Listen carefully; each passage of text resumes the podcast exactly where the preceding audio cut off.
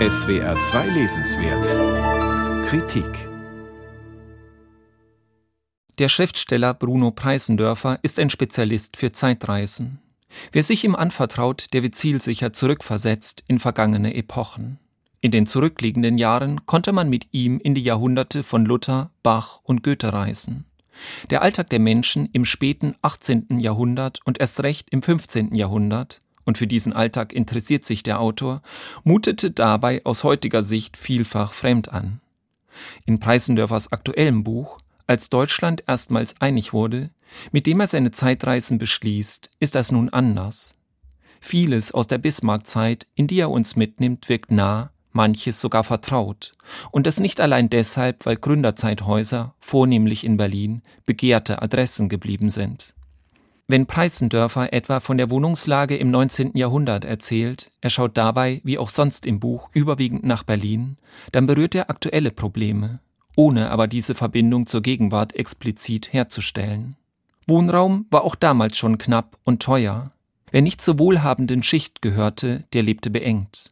Dennoch zog es immer mehr Menschen in die Städte, die Einwohnerzahlen explodierten. In Berlin überschritten sie 1875 die Millionenmarke. Im Berliner Arbeiterbezirk Wedding entstanden die ersten Mietskasernen mit mehreren hintereinander gesetzten Häusern und schmalen Höfen. Die Bewohner führten das reine Hundeleben, beobachtete der dänische Schriftsteller Georg Brandes, der mit wachem Blick in Berlin unterwegs war. In den Augen mancher vermögenden Zeitgenossen waren die Leute jedoch selbst an Armut und Enge schuld. Ganz einfach, weil sie zu viele Kinder bekamen. Dem züchtigen Bürgerfräulein schauderte es vor der proletarischen Triebhaftigkeit, schreibt Preisendörfer, der sich jedoch keineswegs nur für das Elend interessiert, spöttisch. Die milliardenschweren Reparationszahlungen, zu denen Frankreich als Kriegsverlierer verpflichtet wurde, bescherten dem Deutschen Kaiserreich einen zuvor nie erlebten Wirtschaftsboom, gefolgt allerdings von Wirtschaftskrach und Abschwung. Doch zunächst prosperierte und protzte Berlin ausgedehnte Villenviertel entstanden. Der Bau der Kanalisation sorgte dafür, dass die stinkenden Rinnsteine verschwanden.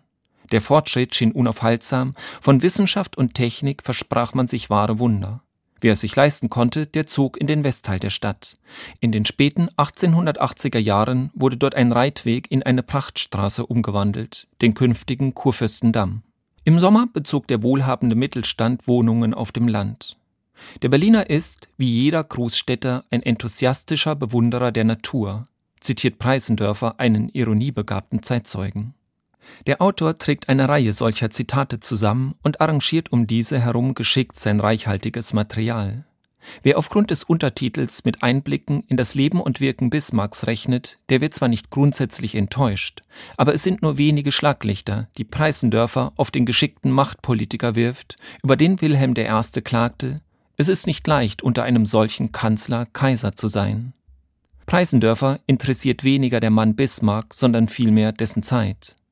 Der Historiker Heinrich von Treitschke, der versicherte, dass Geschichte von Männern wie Bismarck gemacht werde, befand auch keine Kultur ohne Dienstboten.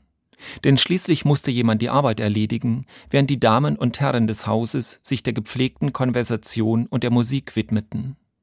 In immer mehr Wohnungen wurden Klaviere aufgestellt, und das nicht allein aus Liebe zu schönen Melodien. Wer seine Tochter gut verheiraten wollte, tat gut daran, ihre Fingerfertigkeit zu schulen. Denn klavierspielende Mädchen wurden mehr beachtet als ihre nicht musizierenden Altersgenossinnen, und sie galten überdies als seelenvoller. Es gehört zu den Vorzügen des detailreichen Buches, dass man es an einer beliebigen Stelle aufschlagen und mit der Lektüre beginnen kann. Denn Bruno Preisendörfer folgt nicht einem einzelnen Erzählfaden, sondern hebt immer wieder neu an. Sein interessierter Blick geht mal hierhin und mal dorthin. Wer sich dem neugierigen und kundigen Führer anvertraut, wird daher mit immer neuen Eindrücken belohnt. Bruno Preisendörfers Als Deutschland erstmals einig wurde, Reise in die Bismarckzeit ist im Galliani Verlag erschienen. 448 Seiten kosten 25 Euro.